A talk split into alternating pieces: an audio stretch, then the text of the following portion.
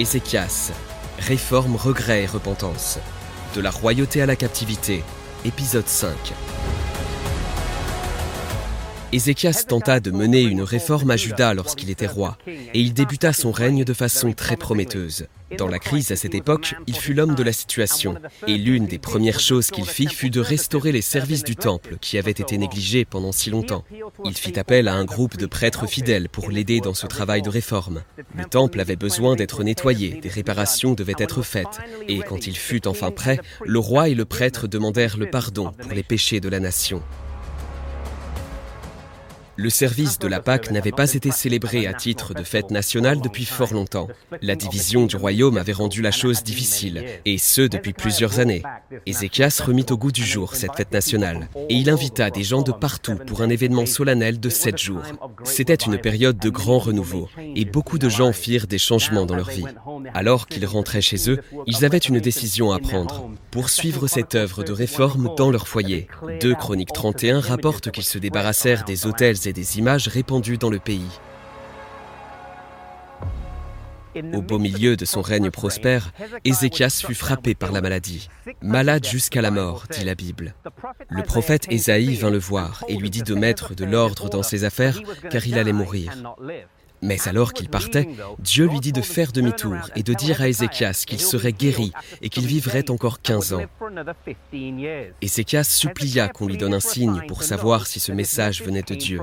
On lui demanda s'il voulait que l'ombre sur le cadran solaire avance de 10 degrés ou recule de 10 degrés. Il déclara que le fait d'avancer n'était pas si impressionnant, alors il pria qu'on le fasse reculer.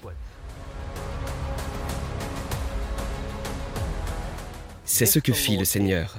Cependant, dans les vallées fertiles du Tigre et de l'Euphrate vivait un groupe de personnes destinées à gouverner le monde, qui s'intéressaient beaucoup à l'astronomie. Quand ils remarquèrent que l'ombre de leur cadran solaire reculait de 10 degrés, ils commencèrent à se poser des questions à ce sujet, et ils apprirent que c'était un miracle réalisé par le Dieu d'Israël. Le roi Mérodac Baladan envoya des ambassadeurs à Jérusalem. Cela donna au roi Ézéchias l'occasion parfaite pour témoigner de la puissance du Dieu vivant.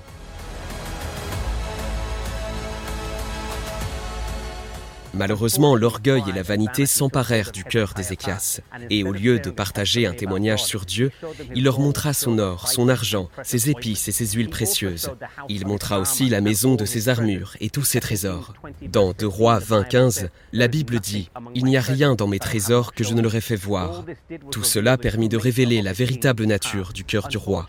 Malheureusement, lorsque les ambassadeurs rentrèrent chez eux, ils repartirent avec une histoire d'or et d'argent, au lieu d'une histoire sur la puissance de Dieu. Après ceci, ils eurent envie de revenir un jour et de voler ses trésors. Ézéchias fut réprimandé par Ésaïe, qui prophétisa alors la destruction de Jérusalem. Il fut prédit que leurs fils seraient emmenés comme esclaves et que les trésors du temple seraient volés. Ézéchias manqua une occasion en or de témoigner, et c'est si souvent le cas pour nous. Dieu met des gens sur notre chemin pour témoigner de lui, pour leur partager la parole de Dieu, mais trop souvent nous parlons avec eux de sujets insignifiants et frivoles. Puissions-nous être en phase avec Dieu et prêts à témoigner chaque fois que l'occasion se présente.